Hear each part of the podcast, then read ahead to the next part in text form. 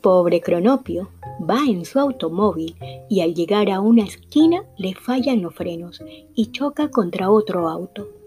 Un vigilante se acerca terriblemente y saca una libreta con tapas azules.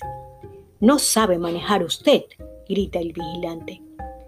El cronopio lo mira un momento y luego pregunta, ¿Usted quién es? El vigilante queda duro, echa una ojeada a su uniforme como para convencerse de que no hay error. ¿Cómo que quién soy? ¿No ve quién soy? Yo veo un uniforme de vigilante, explica el cronopio muy afligido. Usted está dentro del uniforme, pero el uniforme no me dice quién es usted. El vigilante levanta la mano para pegarle, pero en la mano tiene la libreta y en la otra mano el lápiz, de manera que no le pega y se va adelante a copiar el número de la chapa.